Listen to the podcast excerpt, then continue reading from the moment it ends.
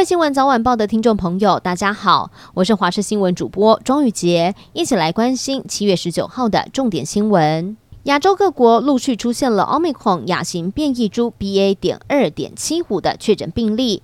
对此，胸腔及重症专科医师黄轩表示，这可能会成为首个二代变异成功的第二代变种病毒。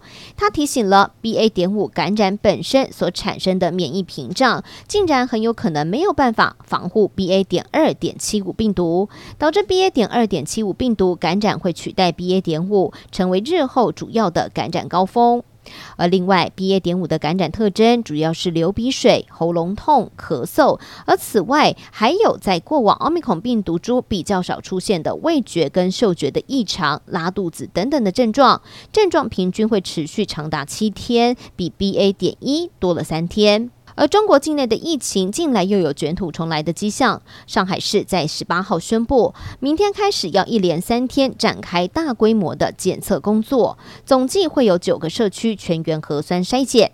而另外在澳门，也是一连五天要延长暂停所有的工商业活动以及场所的运作。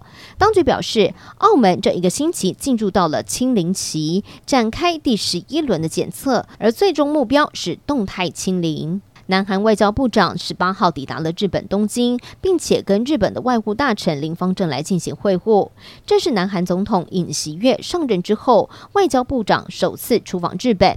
路透社报道指出，日韩双方期望可以针对战时征用工的争议来展开谈判，借此来解决日韩两国的历史恩怨，来修复双边的关系，确保两国能够在应对北韩跟中国的问题上面更紧密的合作。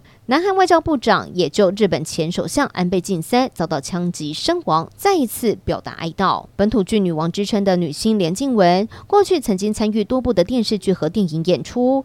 连静雯在不少的剧中演活了坏女人，然而现实生活中却逃不过坏男人。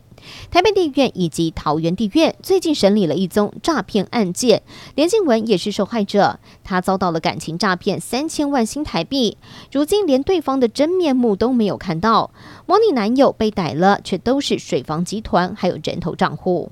你喜欢喝咖啡吗？近日，芬兰国家技术研究中心运用了细胞农业，培育出了第一杯的人造咖啡。技术负责人表示，传统农业种植咖啡面临挑战越来越多，所以才会想要以生物的技术来取代传统农业生产咖啡。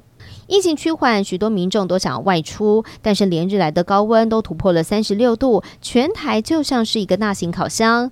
而本周六将会迎来大暑，机车族还有脚踏车骑士苦不堪言，甚至有二十多岁的年轻人骑着脚踏车骑到昏倒。医生提醒，预防热伤害要特别注意活动的时间、天气跟装备，也要多补充水分，不要等到口渴才喝水。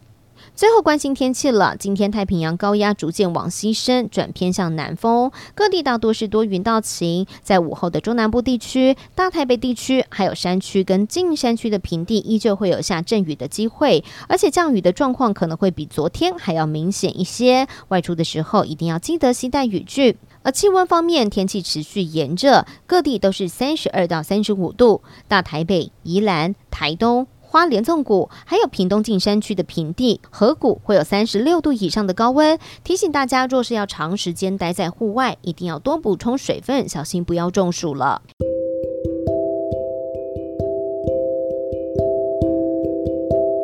以上就是这一节的新闻内容，非常感谢您的收听，我们下次再会。